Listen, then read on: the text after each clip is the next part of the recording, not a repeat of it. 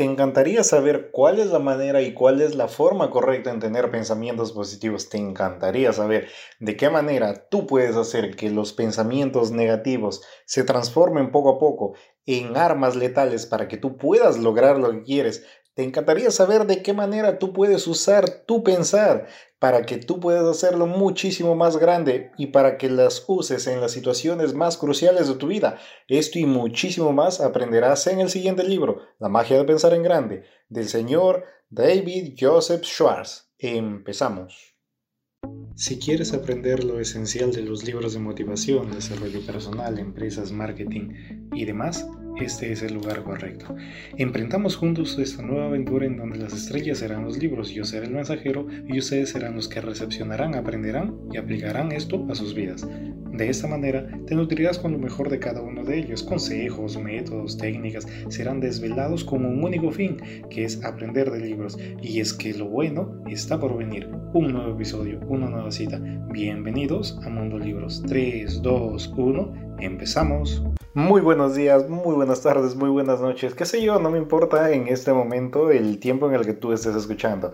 Lo que importa es que a partir de este momento va a haber muchísima magia y de eso se trata nuestro libro, La magia de pensar el grande, del gran Joseph Entonces, empecemos con algo tan sencillo como qué es para ti éxito o de qué manera tú puedes definir el éxito para tu vida. Quizá para ti es prosperidad personal, quizá para ti significa triunfo, quizá para ti significa realización. ¿Qué es el triunfo para ti? Hay personas que triunfo lo llaman a de alguna manera, por ejemplo, aprobar un examen. Triunfo lo llaman a que, por ejemplo, puedan sacar a su familia de la pobreza. Triunfo lo llaman, por ejemplo, a tener muchísimo dinero. ¿Qué es el triunfo para ti?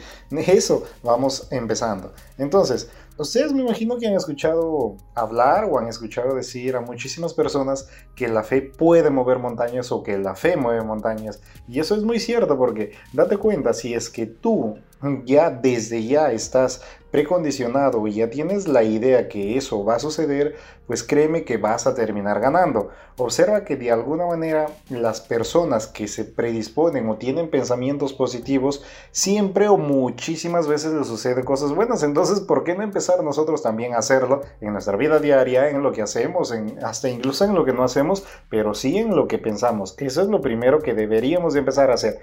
Quienes creen que pueden mover montañas, créanme que sí o sí lo van a hacer. Las personas que creen que no pueden mover montañas, pues ¿qué creen? No las van a mover. Y eso es solo tiene que ver con tu creencia. Lamentablemente, el que tú no creas implica que tú no vas a poder hacer. La falta de una creencia es un poder negativo que te va a llevar por un mal camino. Cuando la mente no cree o duda, lamentablemente empieza a formarse razones, empieza a formarse situaciones para que de alguna manera empiece a apalancarse y empiece a arraigarse muchísimo más dentro de ti el fracaso. La duda, la incredulidad, la falta de voluntad. Entonces, imagínate qué es lo que podría pasar en tu vida. Sinceramente, un desastre. Y ello, créeme que a lo único que va a atender o a lo único que va a llegar es a una palabra que es desastrosa, no solo para mí, para todos, el fracaso. ¿Qué es lo que entonces nosotros podemos hacer? Date cuenta que si tú dudas, pues vas a fracasar. Si es que tú piensas en victoria, ¿qué crees que va a pasar contigo? Efectivamente, vas a tener éxito. El triunfo se ocupa de todos y absolutamente todos tus pensamientos positivos y la derrota en cambio se ocupa de todos tus pensamientos negativos. Vamos a un ejemplo muy sencillo. Me imagino que muchísimos de ustedes les ha pasado que una mañana se han levantado y han dicho lo siguiente, mira, ¿sabes qué? Me parece o yo siento, tengo el presentimiento que hoy va a ser un mal día, que hoy me va a ir fatal.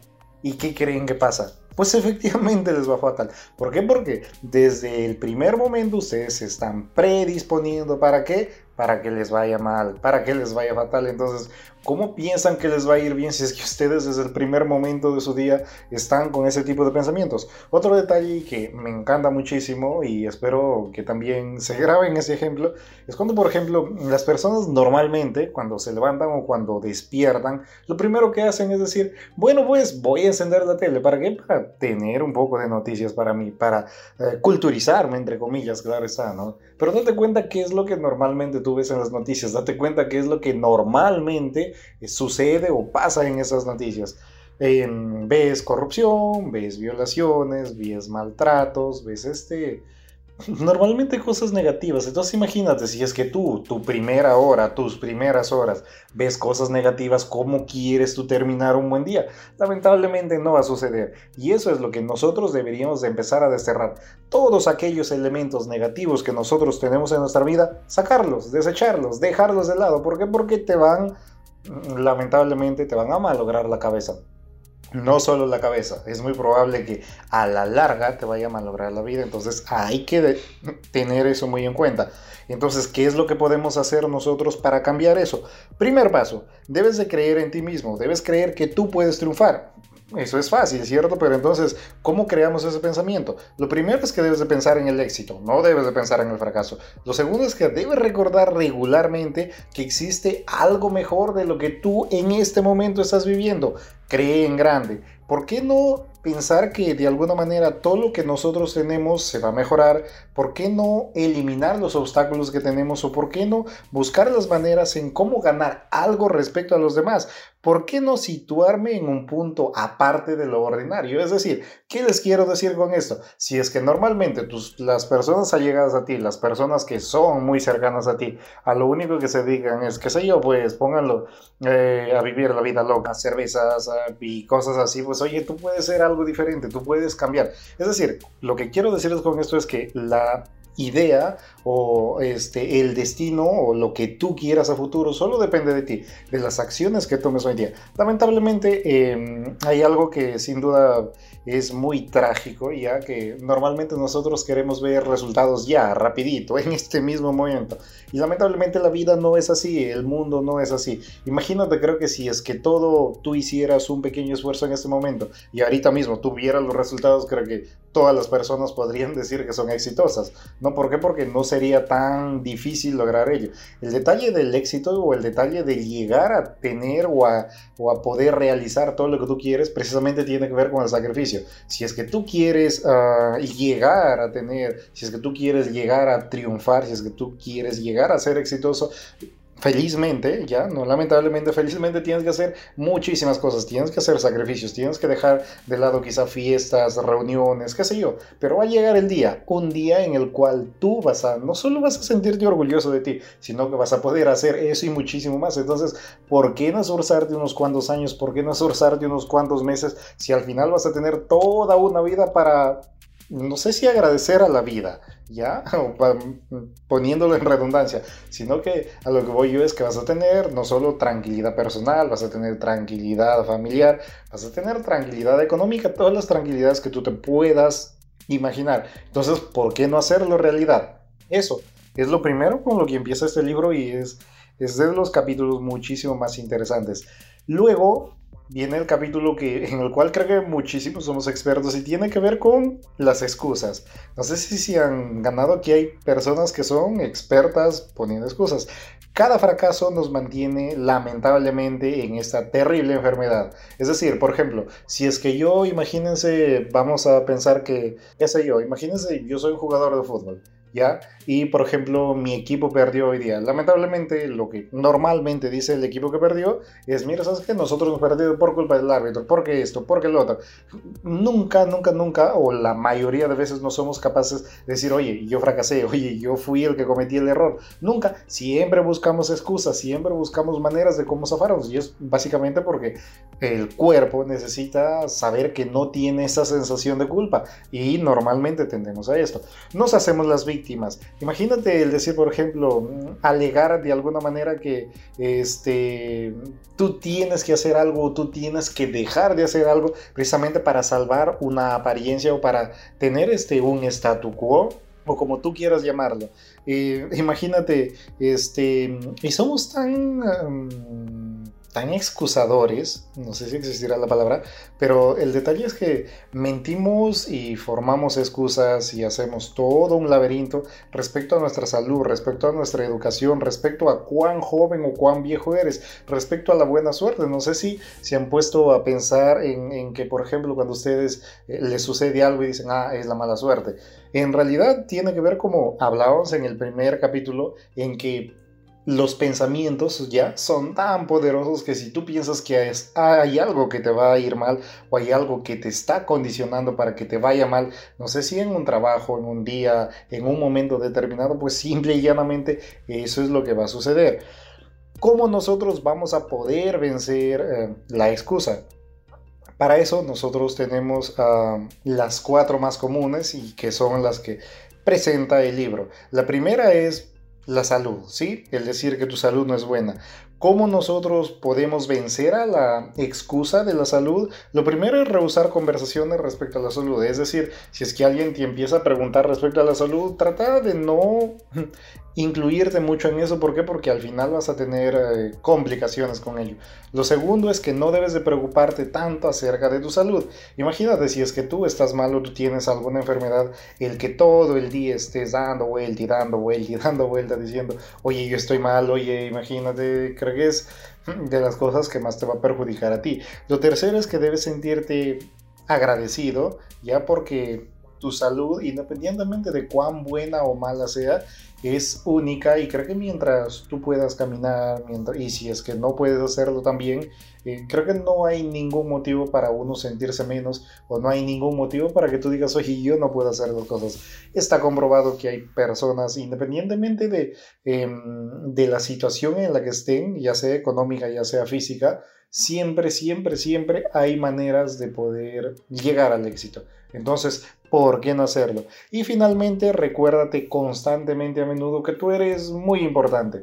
Recuerda que también este, esto del darse ánimos uno mismo va a ayudar muchísimo a que tú sobresalgas, a que tú siempre estés con un pensamiento positivo. La segunda excusa importante es que nosotros tratamos de decir que no podemos llegar a tener éxito o de alguna manera que todo, absolutamente todo, tiene que ver con la inteligencia. Imagínate el poder subestimarte, el poder creer que tú no tienes un poder cerebral o no tienes la capacidad para hacer algo, Creo que es desastroso. Lo segundo es que muchísimas veces eh, nosotros sobreestimamos. Es decir, aquí llegamos a un punto en el cual no debemos ni subestimarnos ni tampoco sobreestimarnos. Obviamente, hay personas, como estamos diciendo, que, que son expertos en decir, ah, yo soy el mejor, ah, yo, yo soy buena en esto. En fin, eso, ese tipo de cosas tampoco son muy buenas. Creo que con una actitud positiva, optimista, y cooperativa, las personas tienen van a tener un muy buen rendimiento. Van quizá a ser muy buenos para realizar mayores progresos como individuos. Y es decir, van a sacar el pesimismo y van a dejar que sencillamente esto quede de lado. El tercero es que nosotros, muchísimos de nosotros pensamos que el conocimiento es poder. Cuando usted lo usa constructivamente, efectivamente, esto es, pero es una verdad a medias en realidad. El conocimiento es más que poder, es potencial de poder. El conocimiento es lo único que nosotros podemos usar y entonces imagínate, si es que solo es una herramienta, es una vía, entonces de nada sirve que nosotros digamos que el conocimiento es poder, si es que nosotros, de nada te sirve que tú tengas un montón de conocimiento y si es que tú no puedes ah, usarlo, no puedes plasmarlo, no puedes ponerlo en una idea. Es por eso que hay muchísimas personas que tienen una gran capacidad intelectual, pero imagínate, de nada sirve que todo, que tengas absolutamente todo y todo si es que tú no lo puedes plasmar en alguna idea. Se cuenta que, por ejemplo, a Einstein una vez lo preguntaron cuántos pies hay en una milla, ¿ya? Y la respuesta de Einstein fue, no lo sé. Y esto es básicamente porque de alguna manera dense cuenta que hay muchísimas personas que son expertas en, en grabarse, ya, cosas hasta sin sentido, creo yo. Porque imagínate, el saber cuántas, ah, cuántos pies hay en una milla es un dato que tú lo podrías sacar, tú lo podrías averiguar ya para esas épocas en un 2x3. Entonces, ¿de qué te serviría a ti llenar tu cabeza, llenar tu conocimiento, llenar tu raciocinio de creo que de datos tan banales o de datos que no te van a aportar si de alguna manera eso lo puedes encontrar muy fácilmente. Eso es lo que tiene que ver, ¿no? Otro tiene que ver con el caso de Henry Ford, que cuando, bueno, estaban tratando de tildarlo o lo difamaban de que él no es una persona inteligente, eh, le preguntaban cosas de historia, ya en el tribunal lo preguntaban cosas de historia. Entonces imagínate cómo él, cómo él, él decía que, por ejemplo, cómo podría aportar eso a lo que él hacía, ¿no? básicamente a los, a los jarros Ford. Y, y, eso, y eso es así, pues, ¿no? Porque él incluso en el mismo tribunal eh, alega y dice, ¿no? Si bien es cierto, yo no tengo esos datos, pero yo tengo una hilera de botones en los cuales si yo aplasto uno, me traerán aquí al mayor experto en esa rama. Entonces, imagínense quién es inteligente y quién no, ¿no? De esa manera les quiero decir que no necesariamente las personas que tienen muchísimos más datos almacenados van a tener que ser las más inteligentes. Y aquí también hay algo que, me interesa mucho y que me encanta mucho. Y leí alguna vez que decía este, imagínate que tú vas a tener empresas. Me imagino que la mayoría de personas que escucha este tipo de, de audios y este tipo de, de podcasts es porque de alguna manera quieren cambiar su vida. Entonces, imagínate, el día en que tú tengas una empresa o si es que ya tienes una empresa, una de las mejores habilidades que tú puedes eh, empezar a tener es que, por ejemplo, tú empieces a ver que hay personas muchísimo más inteligentes que tú. Y entonces, ¿por qué no contratar a ese tipo de personas? Vas a tener muchísimos beneficios. El detalle, el primer detalle es que tú no vas a estar o tú no vas a tener que estar detrás de esa persona para decirle qué es lo que haga, sino que esa persona ya va a saber hacer su trabajo y entonces tú puedes desligar de eso, ¿sí me dejo entender? Y además, mientras muchísimo más especializada o mientras muchísimo más experta sea esa persona, creo que tú puedes confiar un poquito más. Obviamente, ese tipo de personas te va a costar muchísimo más conseguirlas. Obviamente, también ese tipo de personas te va a costar muchísimo más tenerlas. ¿Por qué? Porque creo yo que deberían de tener un trato especial y no tratarla como a la mayoría de personas. ¿Cómo nosotros podemos curar esa excusa de la inteligencia? Lo primero es que nunca debes subestimar tu inteligencia y nunca también sobreestimar a la misma. Lo segundo es que debes de recapacitar acerca de, las veces al día o muchísimas veces al día de que si es que tus actitudes que tú tienes son muchísimo más importantes respecto a tu inteligencia o respecto a tus conocimientos que tienes. Finalmente recuerda que la capacidad de pensar es muchísimo mayor que la capacidad de recordar hechos. Es decir, de nada me serviría, por ejemplo, a mí tener en una empresa a alguien que, que sabe de memoria muchísimos datos, pero que esa persona no tiene la capacidad ni el criterio para poder resolverme eh, situaciones o problemas que, que, se me velcan más adelante. ¿Sí me dejo entender? Ese tipo de personas que usan el, el, conocimiento no para, no para votarte así a lo, a, lo, a lo loco como una memoria datos, sino para que te empiecen a resolver, para que te empiecen a producir. Es decir, para que te empiecen a ser útil en diferentes ámbitos, ¿cierto? Creo que ese tipo de personas lamentablemente nosotros estamos dejando de lado por precisamente tener a personas muchísimo más memoristas y es algo que no deberíamos de hacer. O a lo menos esa es una humilde eh, consideración que deberían tener respecto a lo que nosotros estamos viendo en este libro. Lo siguiente y cuarto hablar que siempre no sirve. Es decir, hablar de que, por ejemplo, yo soy demasiado viejo o yo soy demasiado joven. ¿Cómo podemos nosotros ver esto, cómo nosotros podemos contraatacar ese tipo de excusas? Lo primero es que, por ejemplo, imagínate, la vida productiva de un hombre se dice que es 50 años, ¿ya? Entonces, ¿cómo tú a tus 40 años, por ejemplo, que tengas, ¿ya? Podrías decir que tú eres demasiado viejo si, por ejemplo, tú recién has pasado los primeros 20 años o los dos quintos de tu época productiva. Si te faltan 30 años o los 300, eso es imposible. Date cuenta que mientras tú te coloques positivamente más en un nivel muchísimo más elevado que el resto, tú vas a tener muchísimas más opciones de poder ganar en esta, en esta vida y en esta carrera que es muy, muy, muy difícil. Cuando derribas tus temores de limitaciones y edad, tú añades no solo años a tu vida, sino que también añades un poco de años también al éxito que tú vayas a tener. Y finalmente, la vejez mental es una enfermedad del fracaso. Imagínate cuando tú eres muy joven, pues básicamente te desprecian porque eres muy de muy baja edad, ¿cierto? Lo que puedes hacer ahí es, por ejemplo, siempre mostrar respeto. Y claro está, debes de también pedir ayuda a las personas que saben muchísimo más que tú. Porque de hecho que, que este, el solo hecho de que tú seas muchísimo más joven implica que hay personas que ya han pasado situaciones que tú todavía no pasas. ¿Y por qué no puedes pedir ayuda? Y finalmente no debes de dudar en hacer que las personas mayores ya te puedan ayudar en tu trabajo. La juventud no es tan solo una desventaja cuando, por ejemplo, este, tú quieres o tú piensas que, mm, que, es algo malo, sino que se convierte en desventaja cuando tú dejas o cuando tú permites que esto arraigue no solo en ti, sino que también arraigue a las demás personas. Desde el momento que tú dejas que este pensamiento se arraigue en muchísimas personas, bueno, empiezas a perder el respeto de ellos y literalmente ya creo que no te van a hacer caso en nada. Pero yo te recomiendo que siempre, si tú eres muy joven, bueno, pues haz lo que realmente sabes hacer. Siempre trata de mirar de manera positiva tu edad siempre trata de, ver cuán productivo eres o cuán productivo em, has dejado de ser. Invierte tu tiempo en el futuro. Es decir, no trates de solo quedarte en este momento. ¿Por qué? Porque, date cuenta, la información que nosotros tenemos crece a pasos agigantados que lo que aprendas en este momento es muy probable que en menos de uno, dos o tres años ya no sirva. Finalmente, date cuenta que que el tener un pensamiento o el tener ideas en, en, las cuales tú digas el que tú de alguna manera mm, seas un poco diferente trae mala suerte, no, yo creo que el ser diferente, el actuar diferente al resto, te va a traer muchísimas, muchísimas, muchísimas bendiciones.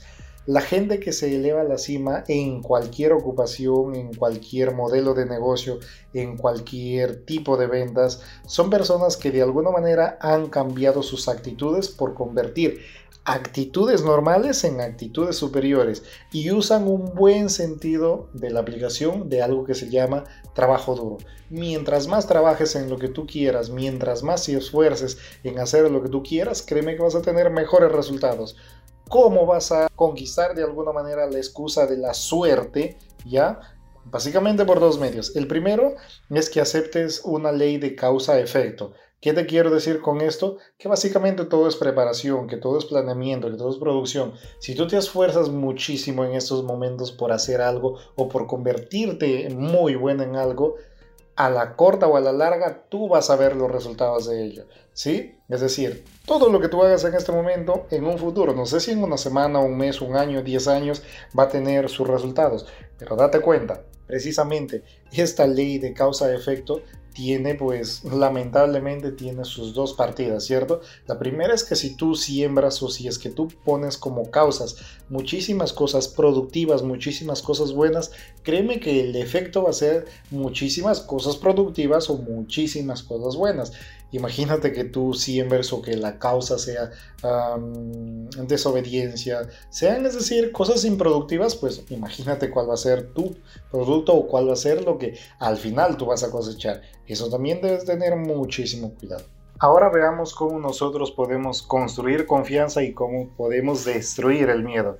El miedo lamentablemente es algo real y muchísimas veces nos trae preocupaciones, nos trae pánico, nos trae aturdimiento, es decir, nace una imaginación mal dirigida, mal dirigida y además de negativa. Entonces, imagínate qué es lo que nosotros podemos hacer eso o qué es lo que nosotros podríamos hacer para cambiar eso. Date cuenta que, por ejemplo, cuando tú estás mal o cuando tú estás teniendo alguna dolencia, ¿qué es lo que normalmente hacemos? Pues vamos a un médico, ¿cierto? Entonces lo mismo deberíamos de hacer nosotros. Ver, ¿para qué vamos al médico? Bueno, lo primero es que vamos para que nos dé un diagnóstico, ¿cierto? Entonces eso es lo que nosotros también deberíamos de hacer con nuestra confianza y con el miedo que nosotros podemos tener.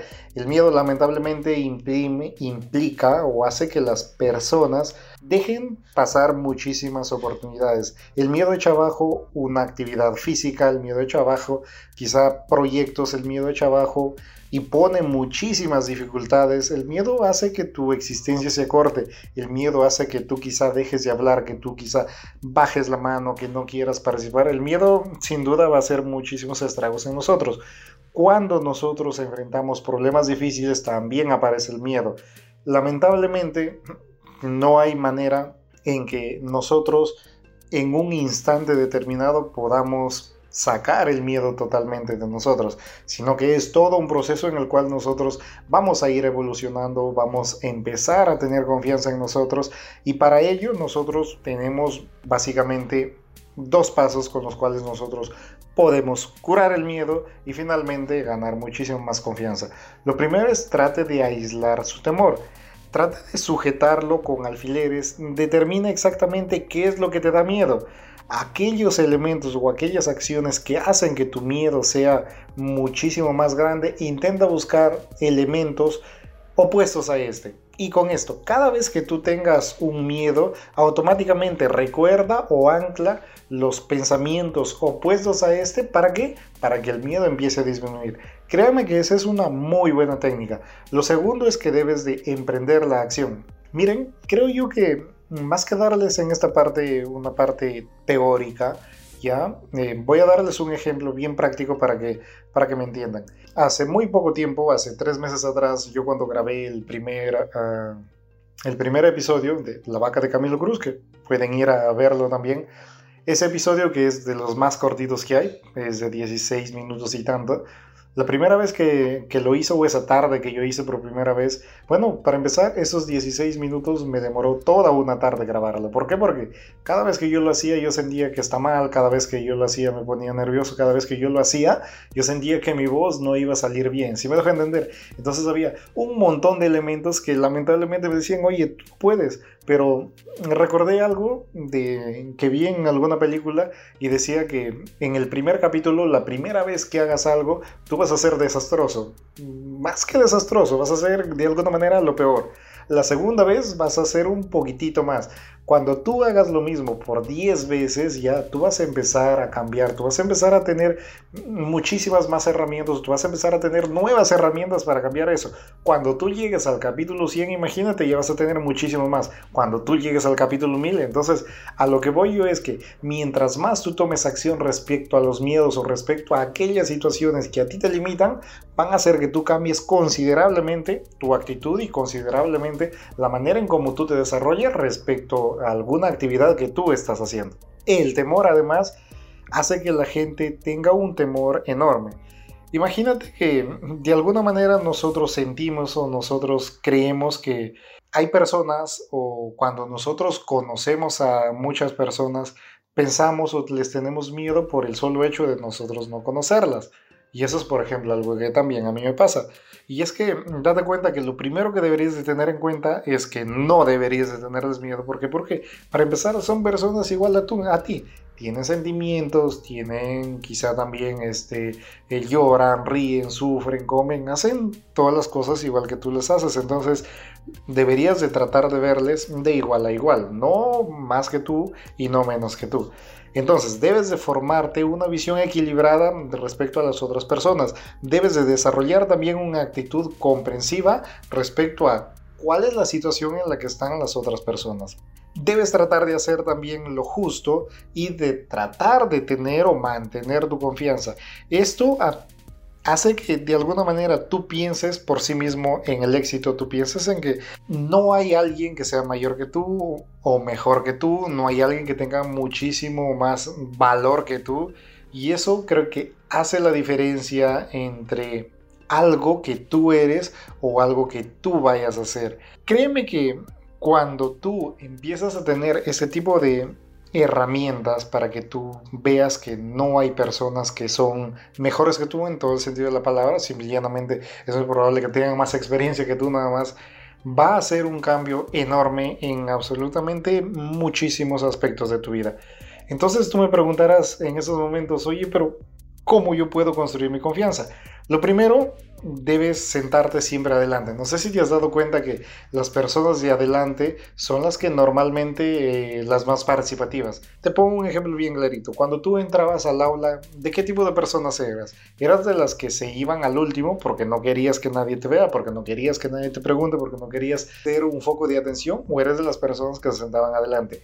Dependiendo del tipo de persona que tú eras, cuál tipo de esas personas eras, tú empezarás a darte cuenta que esto empieza a tener cierto criterio.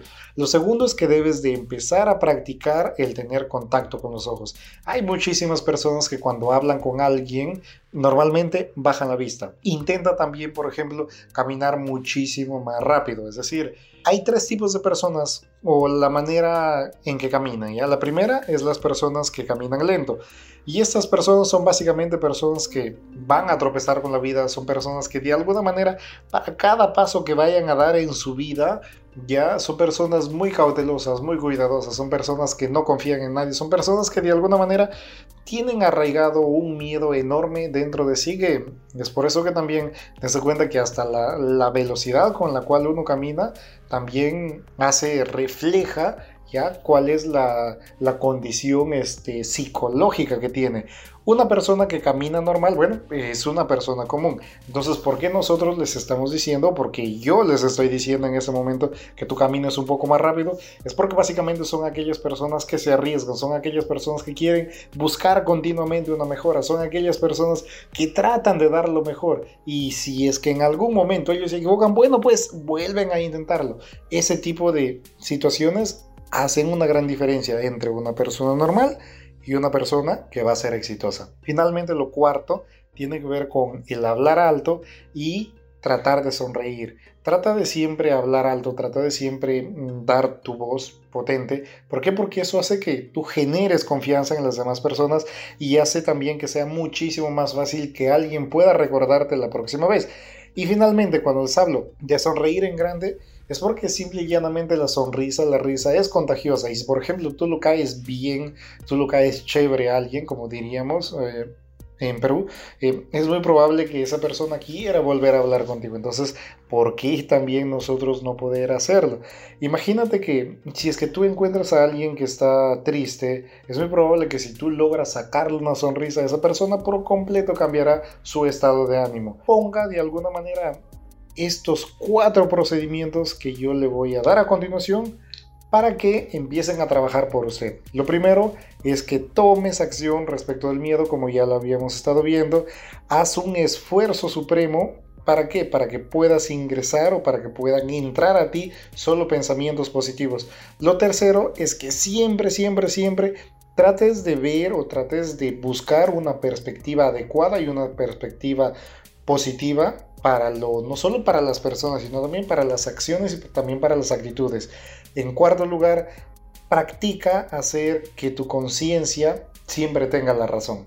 ¿sí? Es decir, trata de que hagas lo que hagas, siempre trates de estar bien contigo mismo. Y finalmente, ya para terminar esta parte, hagamos decir que de alguna manera las cosas que nosotros hacemos o las cosas en que nosotros nos estamos eh, inmiscuyendo sean cosas que de alguna manera valgan la pena y sean cosas que de alguna manera hagan que nosotros cada una de las situaciones o cada uno de los tips, vamos a llamarlo así, que estamos aprendiendo en este libro, vayan tomando acción respecto de lo que, de lo que hacemos. Entonces creo que con eso sí vamos a tener muy grandes resultados a corto plazo. Lo que sigue es saber cómo nosotros vamos a pensar en grande, de qué manera nosotros podemos alcanzar ese tipo de pensamientos. Para ello vamos a hacernos una pregunta. ¿Cuál es mi mejor o cuál es mi mayor debilidad que yo tengo?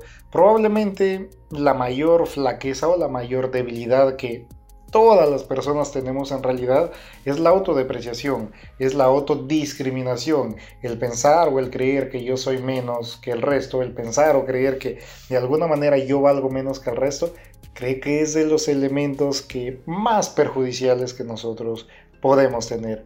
Lo primero que debes hacer entonces para ello es empezar a conocerte a ti, empezar a ver cuáles son todos los aspectos positivos y también los aspectos negativos. ¿Por qué? Porque los aspectos negativos que nosotros tenemos como personas los podemos formar para qué? Para que sean buenos y para que sean positivos, ¿cierto?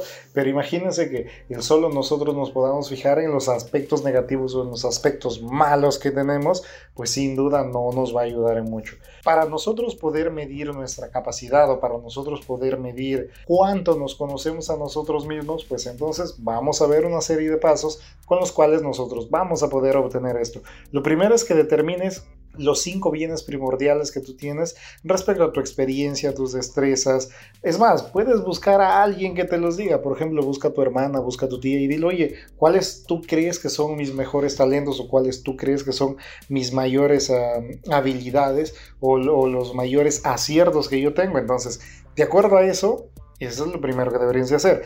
Lo segundo es que trates de escribir nombres de personas que en los aspectos que tú has resaltado sean mejores que tú y trata de igualarlos, ve por qué ellos han tenido muchísimo más éxito que tú o trata de buscar cuáles son los factores que hicieron que ellos se desenvuelvan mejor en lo que tú estás viendo. Eso también es un muy buen ejemplo. Imagínate que de alguna manera nosotros vemos y creemos que solo las situaciones negativas pueden hacer cambiar nuestro, nuestra manera de ser, nuestra manera de pensar, ¿no? Y efectivamente las acciones o las imágenes negativas que nosotros tenemos definitivamente van a hacer cambiar tu manera de ser y la mayoría de veces las acciones negativas o, las cosas negativas que nos pasan hacen que nosotros nos destruyamos muchísimo más. Pero entonces también nosotros deberíamos de tener acciones o elementos positivos. ¿Para qué? Para que cada vez que nosotros sintamos o cada vez que nosotros nos creyamos que creamos que estamos mal, deberíamos de ver que ese tipo de situaciones no nos ataquen mucho o no traten de menospreciarnos mucho. ¿Por qué? Porque creo que mientras menos sea el elemento negativo el que reina en nosotros, va a ser muchísimo mejor para lo que nosotros queramos tener o para lo que nosotros queramos alcanzar en realidad en nuestra vida. ¿Cómo nosotros vamos a poder desarrollar un vocabulario o el vocabulario de grandes personas o grandes personajes que nosotros conocemos o que hemos conocido o de los cuales nosotros hemos escuchado hablar. Lo primero es que debes usar palabras y frases que te traigan o que hagan referencia a ello. Es decir, estas palabras o estas frases deberían de ser positivas, deberían de ser alegres, deberían de describir lo que realmente sientes. Lo segundo es que debes de usar un lenguaje positivo. ¿Para qué? Para estimular a los demás, para elogiar a los demás. Lo tercero es que debes de usar palabras positivas para ver o para hacer ver cuáles son los planes de otras personas.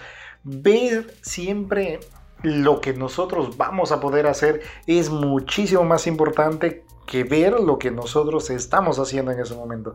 Siempre, siempre, siempre, siempre lo que nosotros vayamos a hacer deberíamos de verlo a futuro, no en este momento, porque créanme que si es que tú solo te concentras en el presente, tu futuro va a ser muchísimo más incierto del que si es que tú ves las acciones que estás haciendo en este momento para un futuro. Y con esto les quiero dar dos sencillas historias. La primera tiene que ver con, con una taza de té. Había un señor que todos los bueno, casi todos los días iba a un café, ¿ya? Y él siempre pedía un café en específico. El detalle es que un día fue y encontró a un nuevo mesero. Este nuevo mesero no sabía que, por ejemplo, el señor no tomaba el café con azúcar, ¿ya? Y lo entregó con azúcar. Entonces, eh, el cliente lo dice, mira, ¿sabe qué joven? Este, yo no lo tomo así, ¿no? El mesero lo tomó a mal y le dijo, mire, ¿sabe qué, señor? Si es que usted no quiere tomarlo, bueno, se puede retirar. ¿Cuál es la consecuencia de esto? Que lamentablemente el mesero no sabía que esta persona era un cliente que concurría muchísimas veces al año y que el solo hecho de intentar o el que solo hecho de haber perdido una taza de té ah, hizo que la empresa pierda, imagínate, no sé si, no sé si cuántos dólares, ya, pero hizo que pierda un montón en un año. Y por el simple hecho de no ver este pequeño gran detalle de que lo que pase en este momento, en este mismo momento, em, era para él muchísimo más importante respecto a lo que pueda pasar en un año o en dos años. Creo que el perder un cliente así definitivamente hizo que este restaurante o este café pierda mucho dinero. El segundo ejemplo tiene que ver también con un repartidor que vendía leche casa por casa todos los días. Y una vez llegó a una puerta, tocó, ¿no? Ton, ton, ton, ton. Mira, ¿sabe qué, señor? Vengo a venderle leche, ¿no? Mi leche es fresca, etcétera, etcétera, etcétera. Todo lo que ustedes pueden saber. El detalle es que el señor que le abrió la puerta muy amablemente le dijo, mira, ¿sabe qué, joven? Nosotros no necesitamos leche. ¿Por qué? Porque nosotros ya tenemos un proveedor, alguien que nos trae la leche. Y lo dice, pero oiga, aquí al costado hay una señora que sí necesita leche, ¿no? Y le dice, ah, sí, solo que esa señora me compra solo un cuarto cada dos días y pues solo venir por esa señora no, no me conviene. A lo que voy yo es que, por ejemplo, habla la historia de que ese señor no sabía ya o el vendedor no sabe, el vendedor de leche no sabía que en esa casa en menos de dos meses iba a haber un nuevo bebé. Y el que vaya a haber un nuevo bebé implica que en esa casa van a empezar a consumir muchísima más leche. Entonces siempre hay que ver o debemos de tratar de ver el muchísimo más allá de lo que está el presente. Para ello, nosotros deberíamos de practicar añadir el valor a las cosas, practicar añadir el valor a la gente, practicar añadirse valor a nosotros mismos. Entonces, ¿qué es lo que hace abstenerse de pronunciar un buen discurso a las personas? ¿Por qué? La razón es básicamente obvia. La mayor parte de la gente se concentra en cosas pequeñas y en cosas triviales de qué hablar a expensas de grandes o importantes. Si me dejo entender, de nada sirve que tú vayas a hablar o de nada sirve que tú vayas a pronunciar cosas que sí no tienen sentido ya. Eh, ¿Por qué? Porque simple y llanamente no van a aportar nada a lo que tú quieras eh, hacer entender. A eso es lo que voy dense cuenta que muchísimas veces cuando nosotros estamos en conflicto con alguien o cuando nosotros estamos en, en algún tipo de querella con alguien, necesariamente vamos a tener inconvenientes y muchísimas veces esos inconvenientes son intrascendentes o los momentos por los cuales nosotros nos enojamos con alguien o estamos con rabia con alguien, básicamente son intrascendentes, no tienen ningún sentido. ¿Qué es lo que podemos hacer para cambiar eso también? Lo primero es poder mantener los ojos enfocados en un objetivo.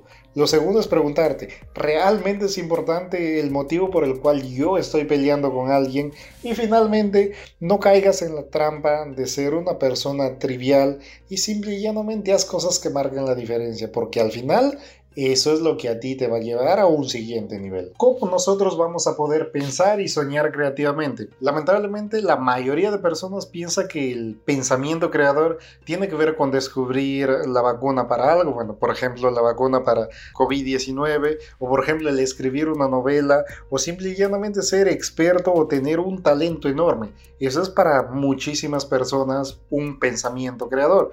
Pero ¿realmente es eso? ¿Realmente ustedes creen que para que ustedes tengan un pensamiento creativo, un pensamiento creador, necesariamente ustedes tienen que descubrir la vacuna para algo, tienen que inventar alguna fórmula o cosas así?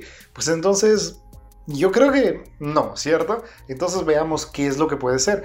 Básicamente un pensamiento creativo consiste simplemente en encontrar un medio nuevo de hacer algo o de mejorar algo que nosotros estamos haciendo. Felizmente la recompensa para todo eso es el éxito. Es por eso que normalmente si es que tú encuentras la cura para algo, pues oye, te vas a convertir no solo en famoso, sino también en exitoso. Eso es lo que nosotros deberíamos tener muy en cuenta. Cuando usted cree, cuando tú creas que tu pensamiento es posible, simple y llanamente tu mente va a encontrar maneras de poderlo hacer. Date cuenta que hay personas que para que nosotros tengamos lo que tengamos en este momento, es decir, luz, es decir, los teléfonos celulares, el internet, absolutamente todo, hubo un primer momento en el que nadie creía, ¿sí? Hubo un primer momento en el que nadie decía, oye, eso va a ser realidad pero hubo alguien que sí creyó en eso, imagínense, ahora lo tenemos. Entonces, de eso se trata. ¿Cómo podemos nosotros eliminar esto? Pues lo primero es que deberíamos de sacar de nuestro vocabulario la palabra imposible.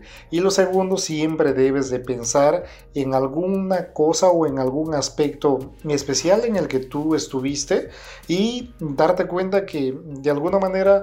Em, esto es muy importante, ¿sí?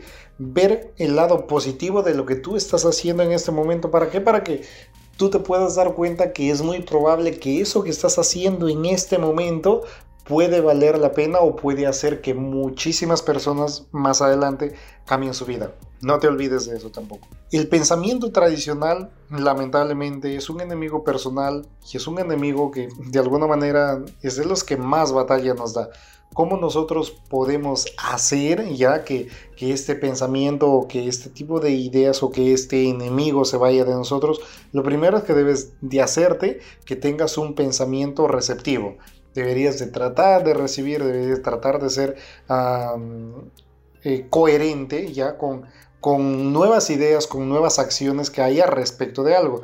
Lo segundo es que debes de tratar de siempre ser una persona experimental. Si por ejemplo tú eres un chef, siempre debes de tratar de ver o siempre debes de tratar de buscar nuevas formas de hacer nuevos platos. Eso te va a hacer muchísimo bien para ti. Lo tercero es que siempre debes de tratar de ser progresivo, no regresivo, siempre ir adelante, nunca retroceder. Bueno, como decía o alguna vez yo escuché, ¿no? En todo caso, si es que tú vas a retroceder, que solo sea para que tú tengas impulso.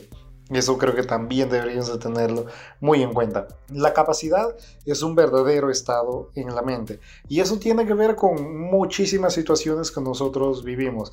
No sé si se han dado cuenta, por ejemplo, que hay personas que, que, por ejemplo, no tienen las, por ejemplo, sus extremidades inferiores y que están pidiendo, por ejemplo, el limosna, están pidiendo dinero en la calle, pero hay otras personas que también están en la misma condición, pero que están triunfando. Entonces, ¿qué es lo que nosotros podemos hacer? Bueno, es solo la capacidad que nosotros podamos tener respecto a alguna situación que nos pase, ¿cierto? Eso también es muy, muy, muy importante. Entonces, para ello, de alguna manera, tú te has convencido que puedes hacer algo y puedes hacerlo mejor, entonces, si es que tú estás en esa lista, si es que tú estás en ese pequeño grupo de personas, date cuenta o escucha esas dos recomendaciones que te doy. La primera es que debes de aceptar siempre las oportunidades que te dan. Y lo segundo es que siempre debes de concentrarte en cómo puedes hacer más. A lo que voy es a lo siguiente. Imagínate que a ti te dan en un, en un trabajo en el que tengas ya una tarea, una tarea extra. Normalmente las personas que, que les dan esta tarea, eh, lo que usualmente dirían, mire, ¿sabe qué jefe? Pero o sea, ¿cómo yo puedo hacer esto? Yo estoy recargado y no sé qué y no sé cuánto, entonces es imposible para ti, ¿cierto? Pero vean el lado positivo de eso. Si es que tú puedes hacer eso, tú puedes ir un día y decir, mira, ¿sabe qué, jefe? Yo he podido hacer esto, oiga, yo quiero más, si me dejo entender, no solo quiero quedarme ahí. El primer motivo, el que tú aceptes un nuevo reto, implica que tú vas a aprender nuevas cosas, implica que tú vas a generar nuevas habilidades. Entonces, ¿por qué no hacer esto? Lo primero también, o lo otro también, es que de alguna manera a ti te van a tomar en cuenta para nuevos retos o para nuevos desafíos que tú puedas tener en tu empresa. Entonces imagínense, creo que es eh, el famoso ganar-ganar, ¿no? Vas a ganar por todos los lados. ¿Cómo tú puedes fortalecer tu creatividad a base de preguntar y escuchar? Lo primero, debes estimular a otros para que hablen. Siempre escuché decir que de alguna manera es muchísimo más fácil o muchísimo mejor ya que por ejemplo si es que tú eres el jefe siempre debes de buscar que el resto hable primero y luego hablar tú al último ¿Por qué? Porque de esa manera tú no vas a estar sesgando lo que tú estás diciendo, porque normalmente se toma que la palabra del jefe es palabra ley, ¿cierto? Y la idea no es eso, la idea es tratar de que el resto de personas también eh, vean sus puntos de vista y apoyen para que nosotros o para que la empresa salga adelante. Eso también deberías tener en cuenta. Lo siguiente es que pruebes tus propias miras en la forma de preguntas o trates de buscar ah, maneras de que lo que tú estás buscando ya o lo que tú quieres intentar formularlas a las personas. ¿Para qué? Para que ellos se vean sus puntos de vista. Y finalmente debes de concentrarte en lo que las demás personas digan. Debes de tratar de hacer mm, valer, ¿ya? Debes de tratar de hacer que las otras personas sientan que están siendo escuchadas y sientan que sus ideas están siendo valoradas. Eso hará también que de ti, por ejemplo, si es que tú haces esas tres últimas acciones que yo te estoy diciendo, es muy probable que tú empieces a tener actitudes de un líder y no ya de un jefe. Eso también no solo va a hacer que, que a ti te tengan en un pedestal muchísimo más grande, sino que va a hacer que a ti empiecen a, consultarte nuevas cosas o ya no te sientan tanto miedo o ya no sientan que tú eres eh, de un nivel superior al cual ellos nunca van a poder alcanzar. Van a empezar a verte a ti también de igual a igual y eso es muy bueno no solo para tu organización, es bueno también para las personas con las que tú normalmente concurres o también los círculos en los que tú te distribuyes. Eso es muy, muy, muy bueno. Me imagino que ustedes o muchos de ustedes habrán escuchado hablar o decir que de alguna manera nosotros somos lo que pensamos que somos, ¿cierto? Y eso es muy, muy, muy verdadero o muy, muy correcto. De alguna manera se dice que la explicación a esto viene a que nosotros, cada uno de nosotros tiene una manera muy personal de personal, una manera muy personal de pensar. Entonces, si es que nosotros tenemos una manera muy única de pensar, pues entonces el pensamiento va a ser que a nosotros nos puedan distribuir o a nosotros nos puedan sesgar respecto a los pensamientos que nosotros tenemos. Los otros ven en nosotros lo que nosotros necesariamente vemos de nosotros mismos. Y esto necesariamente es así. Dense cuenta que, por ejemplo, si ustedes llegan a su trabajo enojados, toda la gente se va a dar cuenta que ustedes están enojados. Dense cuenta si es que ustedes, por ejemplo, a algún sitio llegan muy alegres, todo el mundo se va a dar cuenta que ustedes están alegres. Entonces, ¿por qué no empezar a cambiar ese tipo de actitudes? Date cuenta que como tú piensas determina cómo tú vayas a actuar date cuenta en que la manera en que tú vayas a lucir por fuera es la manera en cómo sientes y en cómo luces sinceramente por dentro. Lamentablemente, la apariencia habla por nosotros. Si no, date cuenta cuando tú vayas a una entrevista laboral o las veces que has ido a una entrevista laboral, normalmente tú vas con ropa formal, ¿cierto? Digo normalmente porque asumo que quizá alguien ha ido con ropa que no es la correcta, entonces desde ahí date cuenta que este, hace sentir o hace saber que esa persona no está interesada ni tan siquiera en, en vestirse bien para ir a una oportunidad como esta. Date cuenta también que la primera impresión es aquella que lamentablemente va a ser la que muchísimas personas van a tener de ti.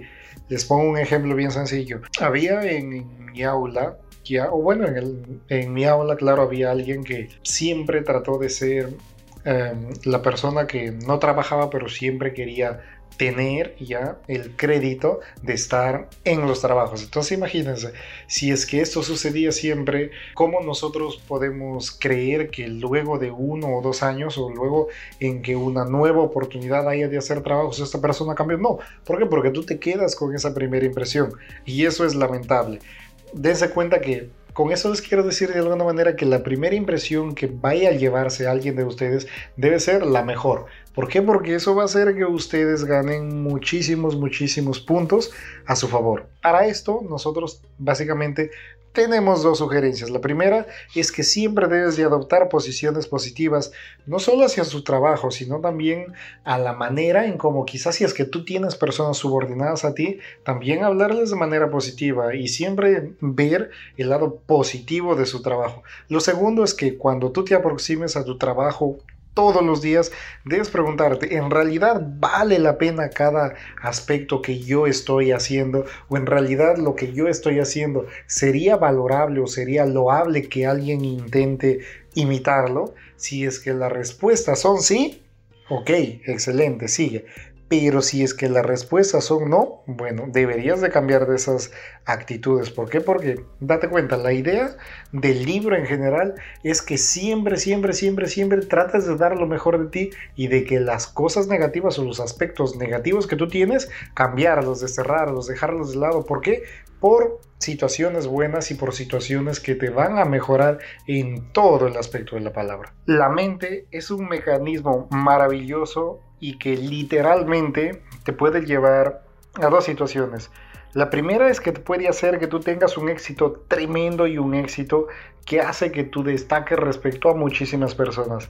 Y la segunda es que te puede llevar al hoyo más profundo y al hoyo más oscuro del cual quizá nunca pueda salir. Imagínense, cuando nosotros somos niños, nosotros tenemos metas que son altas, que son enormes. Pero conforme nosotros vamos cambiando, conforme nosotros vamos incrementando nuestra edad, esas metas y todos esos sueños que nosotros teníamos lamentablemente se van disminuyendo. Es decir, la capacidad que tú tenías de pequeño o la intención que tú tenías de pequeño de ser un gran líder, la intención de que tú tenías de pequeño, que tú querías comprarle una casa enorme a mamá, tener los, las, ah, por ejemplo, alguien que lo ayude en la cocina, alguien que lo ayude a lavar, alguien que lo ayude a trapear, o simple y llanamente de ser el mejor jugador del mundo, lamentablemente se va sumando. Y entonces imagínense, o nosotros nos podríamos preguntar, pero ¿qué sucedió acá? Mucho tiempo antes de alcanzar la edad, nosotros nos damos cuenta que esos grandes objetivos o esos grandes hechos que nosotros queríamos hacer tienen que ser por trabajo. La única manera de que nosotros podamos llegar a tener o llegar a hacer lo que nosotros querramos es básicamente por un trabajo duro y constante. De todos lados nosotros podemos decir o nosotros podríamos oír, ya que nos dicen, oye, pero imagínate, tienes 14, 15 años ya. Oye, pero es una locura lo que tú estás diciendo, lo que tú estás soñando. ¿Es en serio? Lo que tú quieres hacer es impracticable. Lo que tú quieres hacer es prácticamente, es algo estólido, es algo bobo, es algo tonto. Entonces, imagínate, date cuenta que ese tipo de comentarios lastimosamente te van a hacer que tú retrocedes y que tú digas, oye, la vida no es tan buena, oye, yo no puedo hacer esto. Y lamentablemente lamentablemente la suerte determina quién va a ser o quién va a estar en la cabeza o quién va a conseguir cierto mm, negocio o cierto puesto de trabajo. Entonces imagínate, el solo tener todas estas actitudes, pues sinceramente te van a dilapidar.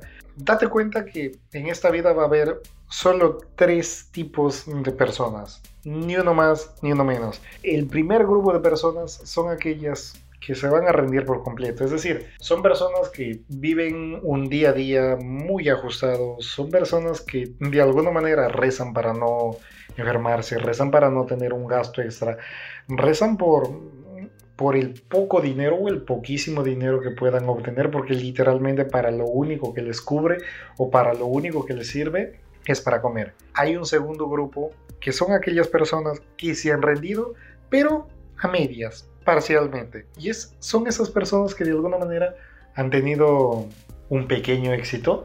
Son aquellas personas que de alguna manera han conseguido, por ejemplo, el tener una carrera profesional. Pero llega, llega el momento en el que consiguen eso y sinceramente dicen, oye, ya pude comprarme mi casa, ya pude tener a mi mujer, ya pude tener mis hijos, ya pude comprarme mi televisor y ¿qué es lo que hago? Descansar, descansar y descansar. ¿Por qué? Porque yo me lo merezco. ¿Por qué? Porque tengo estabilidad laboral. ¿Por qué? Porque es lo que de alguna manera yo he soñado, ya lo cumplí y ya está. Ya no quiero más, ya no puedo más tampoco. Y básicamente llegamos a, lo que en muchos libros anteriores o en varios libros hemos hablado, que tiene que ver con la zona de confort. Ese enorme y ese feroz momento o ese feroz estadio en el cual tú dices, bueno, ya logré y simple y llanamente la vida te da todas las herramientas, pues, ¿no? La televisión, el internet, el, el disfrutar, qué sé yo, pues cosas vanas que no te hacen que tú puedas sobresalir o no te hacen que tú puedas tener ambición de más o que no hacen que tú puedas decir, oye, yo quiero más, yo quiero ser mejor, yo quiero tener una mejor casa. Si es que yo ya tengo una casa, bueno, pues conseguir una mejor. A eso es lo que voy. Y finalmente está el tercer grupo de personas que me encanta. A este grupo de personas han accedido quizá al 2 o a más tardar el 3% de todas las personas que nosotros tenemos. Imagínense que si es que yo lo digo a alguien o, ustedes lo dicen, por ejemplo, a sus amigos, a los amigos que normalmente tienen, ya lo dicen, mira, ¿sabes qué? Yo voy a ser el gerente general de mi empresa. La pregunta que les hago es, ¿cómo lo van a tomar sus amigos? ¿Van a decir, oye, sí, no, felicitaciones, vas a poder lograrlo? Pues yo creo que no. ¿Por qué?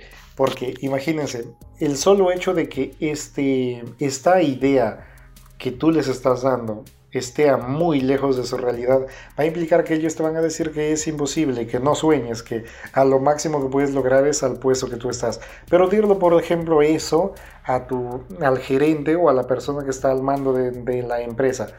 Esa persona no se va a reír, esa persona no te va a criticar. Es muy probable que esa persona te diga, mira, ¿sabes qué? Si es que tú quieres estar en el puesto en el que yo estoy, vas a tener que hacer esto, esto, esto, esto, esto, esto. Otro ejemplo más, y espero que con este quede bastante claro lo que estamos queriendo decir en esa parte. Imagínate que tú vas o tú cuentas a alguien ya y le dices, mira, ¿sabes qué?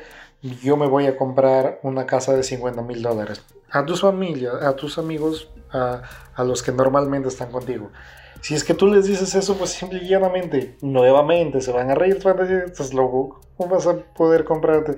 No tienes ahorita ni para tu pan y vas a poder comprarte una casa de 50 mil dólares. Y entonces, esta misma idea o esta misma frase dilo a alguien que sí se ha comprado una casa de 50 mil dólares. La pregunta es, ¿esa persona te dirá que es imposible? No. ¿Por qué? Porque esa persona sí lo hizo. Y créanme que las personas exitosas les gustaría o quieren que muchísimas más personas también lo sean. Igualito, las personas que no han conseguido nada quieren que el resto también sea igual a ellos date cuenta cuál es el grupo o a qué lugar o a qué grupo tú estás aspirando.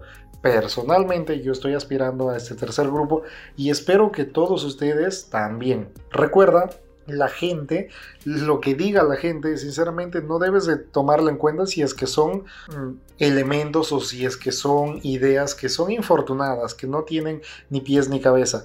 Y eso es básicamente, aunque duela, es porque esas personas son fracasadas, con el respeto que todas las personas se merecen, pero sinceramente es por eso. Siento que de alguna manera a nosotros nos hicieron fracasar desde muy pequeños que lamentablemente ya nosotros crecemos, crecemos con esa idea de que a lo único a lo que nosotros podemos aspirar es a una pensión de un gobierno, a lo único que nosotros podemos aspirar es a que nos maltraten en una empresa. ¿Es en serio que eso quieren para sus vidas? Personalmente yo no quiero eso. ¿Cómo nosotros podemos hacer que nuestra clase ya empiece a tener un mejor nivel? Lo primero es que, por ejemplo, empieza a circular nuevos grupos. Lo segundo, selecciona amigos que posean ideas o que posean miras de las cuales los amigos actuales que tú tienes no los tengan. Y en tercer lugar, selecciona amigos que mantengan por encima de las cosas mezquinas y por encima de las cosas menos importantes aquellos aspectos de la vida que van a generar muchísimo valor para ti. Eso tampoco, nunca te olvides. Sin tener en cuenta otros detalles, date cuenta que de alguna manera las personas que tú elijas ya como personas más cercanas a ti, y con eso no te estoy hablando de tu familia, sino por ejemplo de tus amigos, eh, van a ser las que de alguna manera van a definir no solo el tipo de persona que tú vas a ser, sino también el tipo de ingresos que tú vas a tener, el tipo de relaciones que tú vas a tener, el tipo de conocimiento que tú vas a tener. Entonces, un ejercicio práctico para que tú sepas en qué tipo de o cómo tú vas a hacer o cómo tú estás yendo, cuál es el camino que tú estás logrando, es que Ve a, los cinco, a las cinco personas o a tus cinco amigos más cercanos a ti. Haz una mezcla entre todos ellos, ya por ejemplo en el ámbito de dinero, cuánto ganan. Es muy probable que tú seas un promedio de lo que ganan la suma de todos ellos y dividido entre cinco, claro está.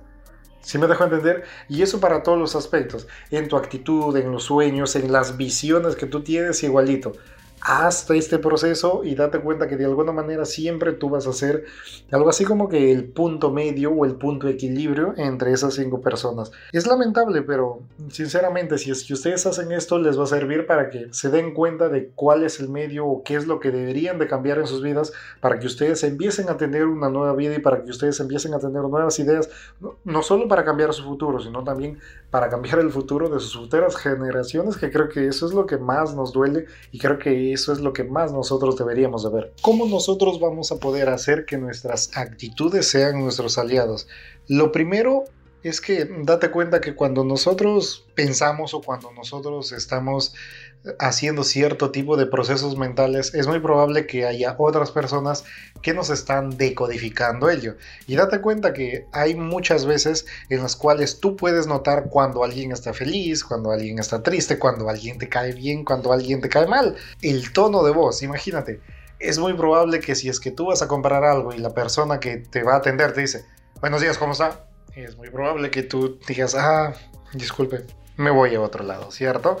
Y eso también, dense cuenta que es muy, muy, muy importante la manera en cómo nosotros actuamos y desde la manera en cómo nosotros pensamos. ¿Por qué? Porque eso no solo puede determinar el éxito de una conversación o el éxito en un trato, sino que puede determinar también cuán bien o cuán mal tú te vayas a relacionar con otras personas. Debes de cultivar necesariamente tres actitudes. La primera es la actitud del ser activado, es decir, siempre estar constantemente tratando de buscar cosas nuevas, cosas que hagan que tú seas productivo, cosas que hagan que demuestren que tú eres bueno para algo. Lo segundo es cultivar una actitud de ser importante.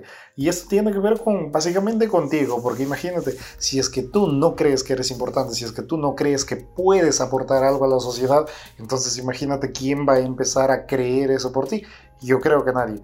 Lo tercero tiene que ver con la actitud de creer o de ver el servicio al cliente como primero. En un libro de ventas leí que de alguna manera los dos elementos importantes en los cuales tú deberías de fijarte es Primero es en el servicio al cliente y lo segundo es en las ventas. Esos dos son los elementos más importantes que siempre debe de haber en tu empresa o en la empresa en la que tengas. Si no hay venta, imagínate, bueno, tu empresa no existe, ¿cierto? Las empresas existen precisamente porque hay ventas. Y lo del servicio al cliente es porque si es que tú haces un buen servicio al cliente, es muy probable que esa persona te vuelva a comprar una segunda, una tercera, una cuarta, una quinta, no sé, N veces. Pero el detalle es que tienes que aprender a tener un buen servicio al cliente y tienes que también aprender a vender. Y para eso también les pido que por favor vayan a ver la Biblia del Vendedor, un libro, un podcast que está aquí, que es del señor Alex Day, lo pueden ver y es muy probable que entiendan cómo nosotros podemos vender. Y les juro que les va a encantar. Pueden ir ahí. ¿Cómo nosotros podemos desarrollar el entusiasmo? Lo primero es que nosotros deberíamos de ahondar en ello profundamente. Se dice que las personas más entusiastas son aquellas que caen muchísimo mejor a las personas. Y eso es así. Dense cuenta. Ustedes, por ejemplo, cuando ven a alguien muy, muy, muy entusiasta, muy, muy, muy carismático, cuando habla, y dices, esta persona me cayó bien, ¿cierto? No lo conozco, pero me cayó bien. Hay personas que tú ves, por ejemplo, en YouTube, hay personas que tú ves en Facebook, tú no les conoces físicamente, oye, pero tú sabes que si es que tú les encuentras algún día, esas personas van a ser muy, muy, muy chéveres. Entonces, ¿por qué no intentar tener ese tipo de actitudes? Otro detalle para generar un buen entusiasmo es que en todas cosas lo que hagas o en toda cosa que hagas, dale vida, dale, dale son, dale, dale esa, ese toquecito para que alguien que te vea que estás haciendo diga, oye, este muchacho o esta muchacha o esta chica me gusta la manera en cómo trabaja. También puedes tratar de esparcir buenas noticias.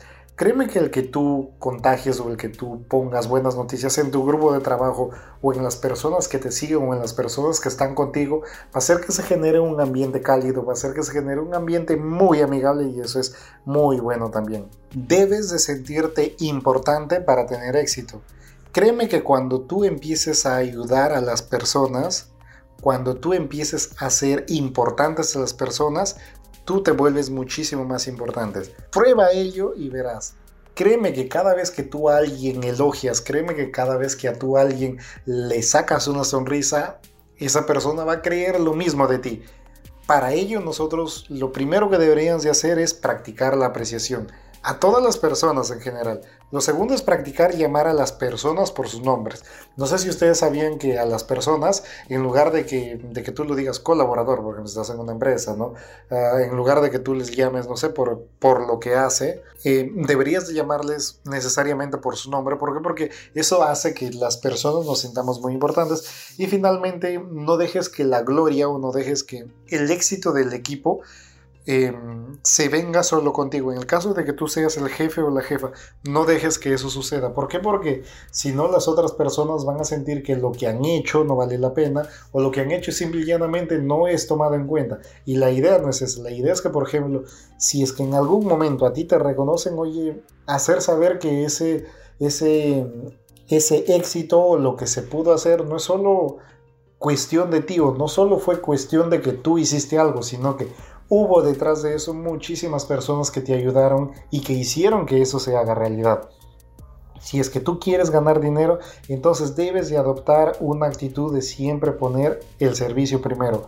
Pon el servicio primero y créeme que el dinero va a cuidar de ti por los siglos de los siglos y por generaciones tras generaciones. Hay que darnos cuenta que siempre el éxito que nosotros vayamos a tener depende de muchísimas otras personas. No depende de que nosotros cuán buenos seamos, no depende de cuán buenos líderes seamos, sino de todas las personas que van a estar detrás de nosotros. Los vendedores, los abogados, los ejecutivos, los profesores, todas aquellas personas que hacen realidad algo simple y llanamente va a ser que algo en su conjunto o un proyecto en su conjunto se haga realidad. Créeme que de alguna manera todos, absolutamente todos, para lo que hagamos, necesitamos de alguien. Imagínate, un vendedor, si es que no hay alguien con la capacidad de comprar, simple y llanamente no existes. Lo mismo con los ejemplos anteriores que les he dado, los profesores. Si es que no hay alumnos, no hay profesores. Si es que no hay, por ejemplo, eh, querellas, si es que no hay litigios, no hay abogados.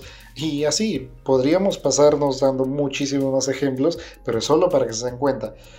Lamentablemente hay personas que creen que la amistad se puede comprar y creo que es algo muy, muy, muy equivocado. ¿Por qué? Porque el primer detalle es que si es que nosotros intentamos comprar amistad, lo primero que vamos a hacer es gastar dinero. Y el segundo es que cuando ese dinero se acabe, lo que vamos a generar es que vamos a crear el desprecio. La pregunta es, ¿eso es algo que ustedes quieren crear? Yo creo que no. La conversación generosa prepara terrenos para el éxito.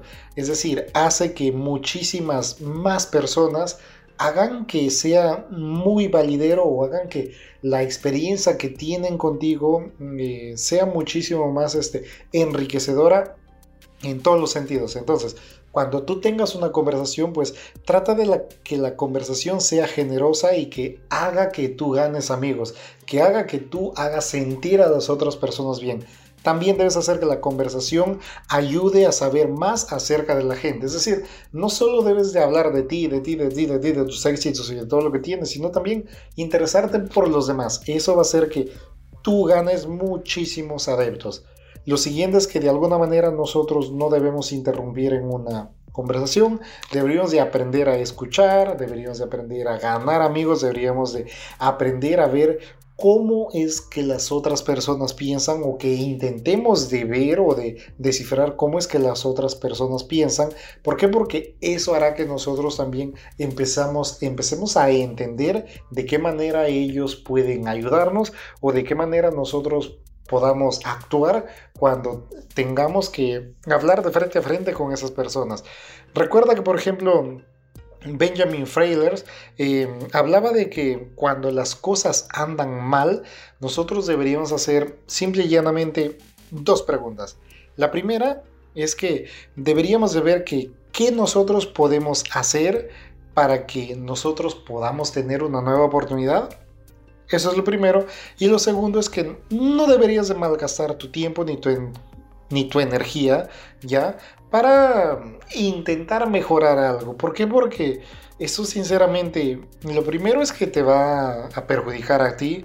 Y segundo es porque no va a valer la pena. Entonces, en lugar de eso, debes intentar planear vencer la próxima vez. ¿Cómo nosotros vamos a poder generar el hábito de la acción? Es algo que también muchísimas personas lamentablemente no sabemos hacer. Y eso es básicamente porque independientemente de que nosotros tengamos muchísimas personas o muchísimos profesionales, muy pocas de esas personas van a estar calificadas para poder realizar o para poder comandar un grupo. Es por eso que se dice que hay muchísimos profesionales que son casi calificados. Pero entonces, ¿qué es lo que les falta para ser calificados? Para que tengan éxito y la respuesta es acción les falta el poder de decisión, les falta la capacidad de poder dirigir. Pues entonces, si es que ustedes no tienen eso, deben de empezar a tratar de tener esa nueva habilidad porque créanme que les va a ayudar mucho. ¿Cómo nosotros podemos evitar esperar a que todo se alinee o que todo sea perfecto para empezar? Bueno, lo primero es que debes de plantearte futuros problemas o futuros obstáculos, futuras dificultades que te vayan a venir. Y lo segundo es que debes de hacer frente a los problemas y obstáculos que te vayan apareciendo. Las ideas sin duda son muy importantes, pero no permitas ningún error respecto a lo que estés haciendo en este momento. Debemos de tener ideas claras. ¿Por qué? Porque estas ideas claras harán que sin duda nosotros, si es que ya tenemos éxito, el éxito sea mejor. Y si es que aún no hemos tenido éxito, pues entonces estemos preparándonos para tener éxito. Date cuenta que, por ejemplo, nosotros siempre, siempre, siempre deberíamos de buscar, de dar ideas que dan valor, no solo respecto a las mismas ideas que estamos forjando, sino también respecto a los equipos a los cuales nosotros estamos dirigiendo o respecto a las sociedades a las cuales nosotros eh, intentemos eh, brindar ayuda, ¿cierto? Lo segundo que tiene que ver acá es que nosotros deberíamos de actuar sobre nuestras ideas y tratar de generar una tranquilidad mental para nuestro equipo, para nuestro grupo, para los que están en el mismo nivel que nosotros, vamos a llamarlo así, ¿Por qué? Porque eso hará que de alguna manera los proyectos en general que estemos haciendo vayan, bueno, como dirían, viento en popa, ¿no? Finalmente aquí tenemos dos ejercicios para esta parte en la cual hablamos de cómo vamos a desarrollar el hábito de la iniciativa. Lo primero es que siempre, siempre deberías de tratar de atreverte a hacer las cosas que están por hacerse. Si es que hay algo que aún no se hace, oye, tú debes decir, hey, esto yo lo puedo hacer. Y lo segundo es que debes ser voluntario. Si es que alguien en tu empresa o alguien en algún lugar en el que estés dice, hey, quiero voluntarios, pues no te tiemble la mano, levántate y yo soy voluntario, yo quiero hacer esto. ¿Por qué? Porque eso hará que también no solo generes más puntos respecto a las personas que están muchísimo más arriba de la organización en la que estés, sino también respecto a contigo mismo. ¿Por qué? Porque va a hacer que tú te generes muchísima más confianza. Créanme que ese es un muy, muy, muy buen dato. Lamentablemente, la mayoría de personas se deja vencer incluso antes de ser vencidos y muchísimas veces incluso antes de intentarlo. Me imagino que muchísimas veces les ha sucedido esto a ustedes. Entonces dense cuenta qué es lo que está pasando ahí. Y es básicamente porque absolutamente todas tienen, esas personas tienen algo en común. Y es que cada uno se siente derrotado, se siente azotado, se siente vapuleado. ¿Por qué? Porque de alguna manera creo que han encontrado algo que les venció alguna vez y bueno, dicen, oye, yo ya no puedo más. Dense cuenta que la mayoría de personas, por no decir todas aquellas personas que han sido exitosas y que son exitosas hasta ahora, han tenido que vencer muchísimos obstáculos. Por ponerles algunos nombres, Steve Jobs, Tomás Alva Edison, Ronaldinho Gaucho, jugador de fútbol, me imagino que muchos lo conocen, o el mismo Carlos Bremer, que es un empresario. Dense cuenta que esas personas no la tuvieron nada fácil y todas esas personas tuvieron en su momento que vencer grandes dificultades. Y eso es lo que les diferenció a ellos respecto a lo que otras personas no pudieron hacer, no quisieron hacer o simplemente se excusaron. ¿Por qué? Porque precisamente no querían de alguna manera sobresalir, creo, ¿no? Porque sinceramente yo no, no puedo ver la vida, sinceramente yo no puedo comprender cómo puede haber alguien que, que rehúse a cambiar su vida completamente y, y lamentablemente no lo haga porque tiene miedo a fracasar. Imagínate, creo que aparte de, de, perder un poco de dinero, en el caso de que las, las, bueno, las ideas o en lo que tú estés emprendiendo tenga que ver con dinero, que la mayoría sí, este, pero de ahí aparte de eso, ¿qué puedes perder? Yo creo que nada, absolutamente nada. Entonces lo que siempre y lo que yo recomiendo es, oye, ¿por qué no intentarlo? ¿Por qué no hacerlo una vez más? Está bien, la vida está llena de reveses, está bien, la vida tiene muchísimas acciones y muchísimas situaciones que son contrarias a lo que normalmente nosotros podemos ver. Pero imagínate creo que si es que eso no tendría la vida, creo que no habría ese lado rico de disfrutar de la misma, si me dejo entender. Entonces, siempre, siempre, siempre deben tratar de ir más allá de lo que pueden hacer. Si es que tú tienes alguna desventaja, oye, tratar de buscar la manera de cómo sacar beneficio de ello, ¿no? Porque al final, dense cuenta que todo aspecto negativo, toda flaqueza que nosotros tengamos, lo podemos convertir en una oportunidad. ¿Por qué no hacerlo? O también en una fortaleza. Entonces, hay que ver también ello. Siempre debes de decirle a ti que hay un medio. Mientras tú tengas un problema y si es que tú tienes en tu cabeza la idea de que siempre va a haber un medio, créeme que tú vas a estar garantizando que eso va a ser posible. Y lo siguiente es que debes de respaldarte y siempre pensar que hay un nuevo inicio. No importa la situación en la que estés, pero siempre debes de pensar en eso. Recuerda que el persistir no te va a garantizar la victoria y eso es lamentable, pero muy cierto. Pero si es que tú a la persistencia lo sumas experimentación, créeme que tú tienes el éxito garantizado. Ojo con lo que estoy diciendo acá. Esta última frase es muy muy buena y espero que la recuerden siempre. Si es que tú solo eres capaz de persistir y si es que tú solo eres de las personas que nuevamente vuelve a hacer, que nuevamente vuelve a hacer y que nuevamente vuelve a hacer lo mismo, pues es muy probable que tú no puedas generar o pues es muy probable que tú no puedas llegar a tener o no puedas dar todo tu potencial. Pero si a esa persistencia tú lo mezclas cierto grado de experimentación, te digo que está garantizado el éxito en cualquier campo que tú te comprometas. Hablemos ahora de metas. Créanme que la primera vez que yo escuché de la palabra meta es en un libro que se llama Metas de Brian Tracy, que espero en un futuro poder traerlo al canal ya porque es sin duda de los libros que más me ha impactado en mi vida. Y lo primero que aprendí en ese libro era básicamente la diferencia entre una meta y un sueño. Y muchísimas personas lamentablemente no sabemos la diferencia en ello.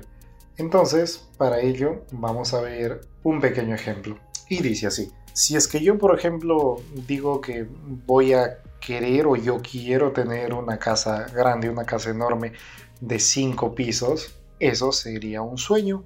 Pero una meta sería yo voy a tener dentro de cinco años una casa y para ello lo primero que voy a hacer es, ese primer año me pondré a trabajar en esto, en esto, en esto, esto. El segundo año, el tercer año, esto, esto, esto, el cuarto año, esto, esto, esto, y el quinto año, esto, esto, esto. ¿Para qué? Para lograr mi, mi meta.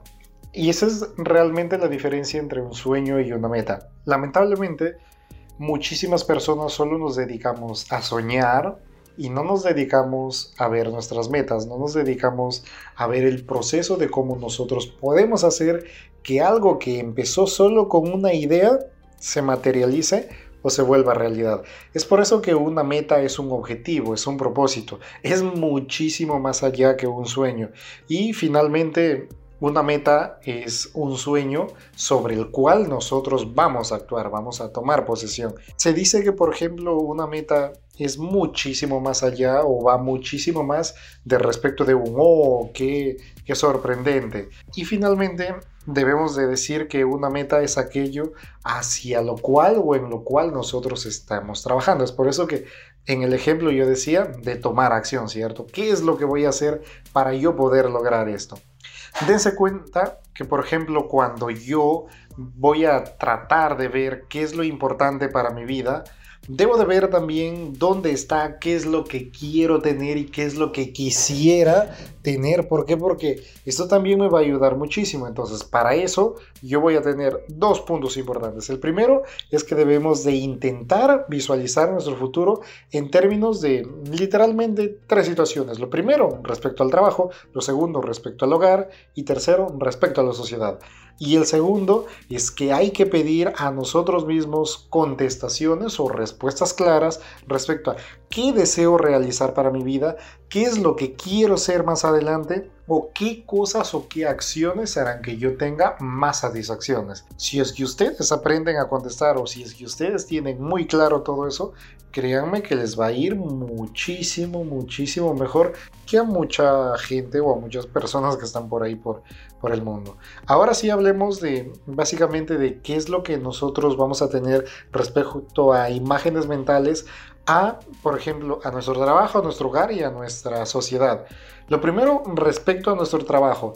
Imagínate que dentro de 10 años, ¿qué es lo que vas a tener, no? ¿Qué nivel de ingresos vas a alcanzar? ¿Qué nivel de responsabilidades vas a tener? ¿Qué prestigio tendrás con tu trabajo? ¿O qué clase de vida quieres tener? ¿Qué clase de vacaciones, por ejemplo, quieres tomar?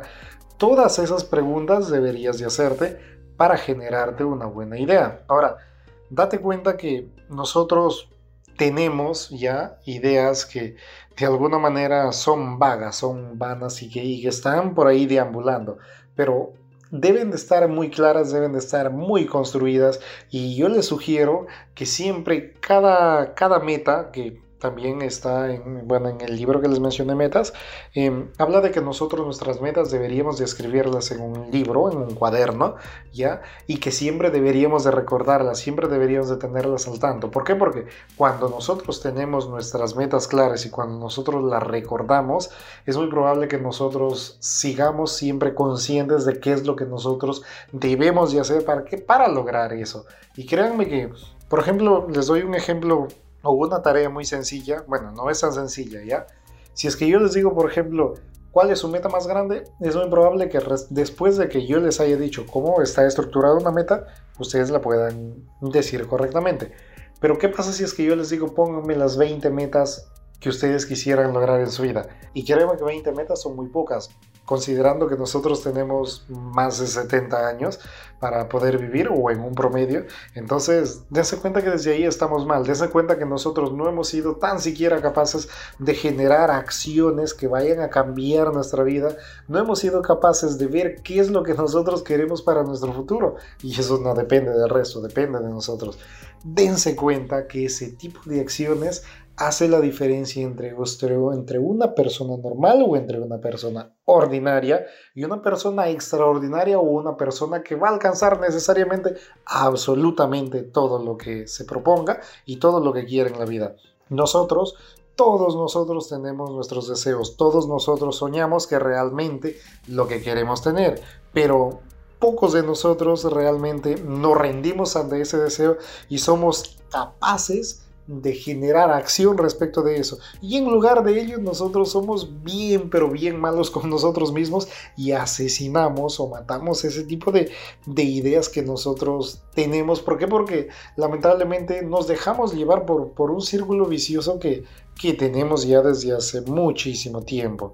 Entonces, ¿qué es lo que nosotros podemos hacer o cuáles son las claves que nosotros podemos tener para que nosotros intentemos cambiar esto. Lo primero es que debemos evitar la autodepreciación. Lo segundo es que deberíamos de salir siempre de nuestra zona de confort. Deberíamos de intentar un poquito más.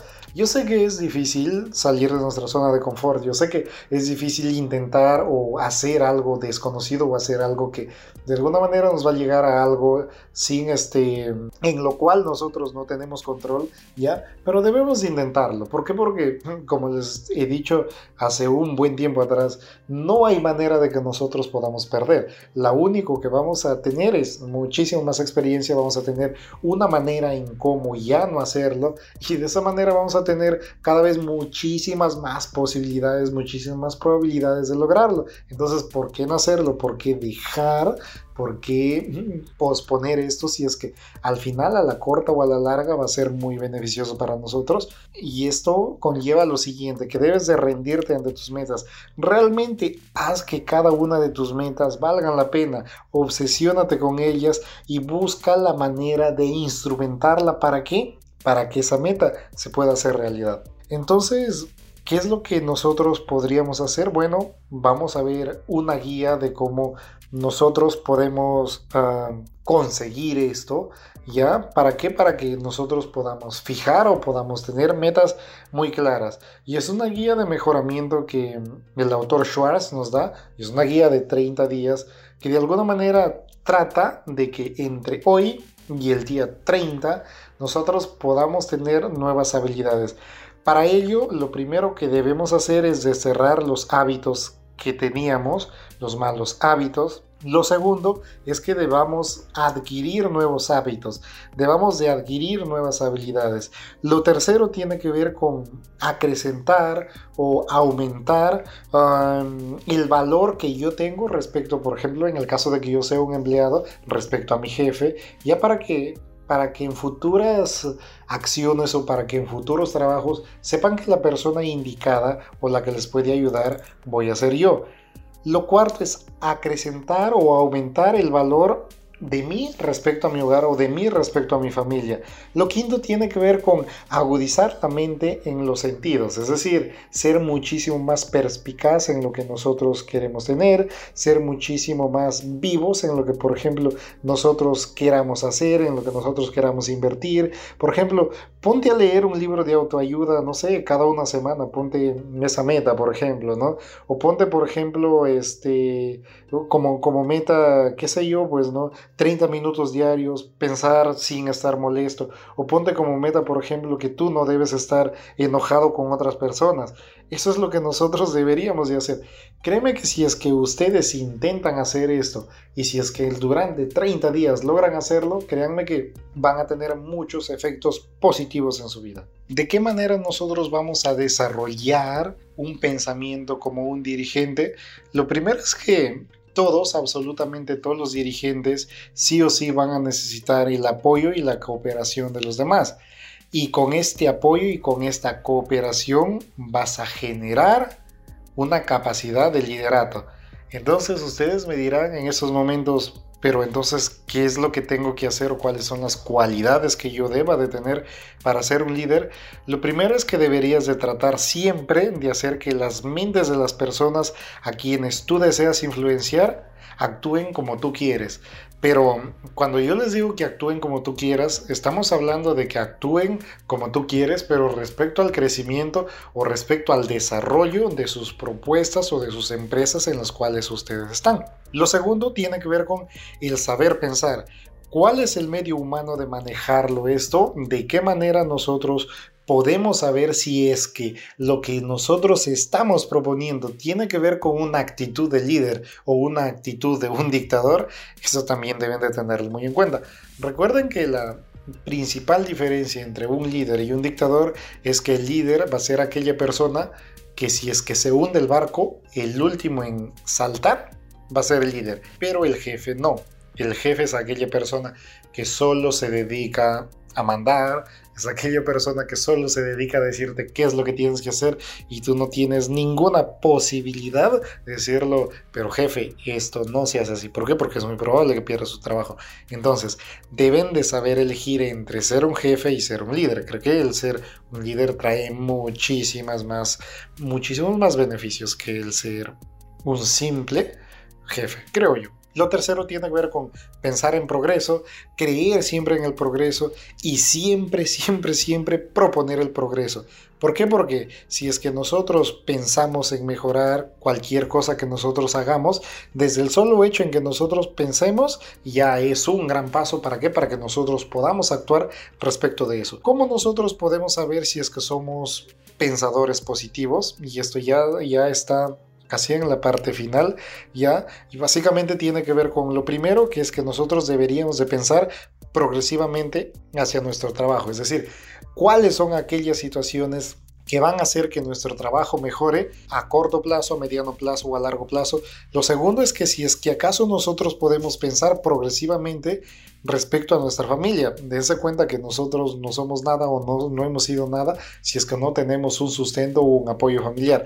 Lo tercero es que tiene que ver que nosotros deberíamos de pensar progresivamente o positivamente respecto de nosotros mismos.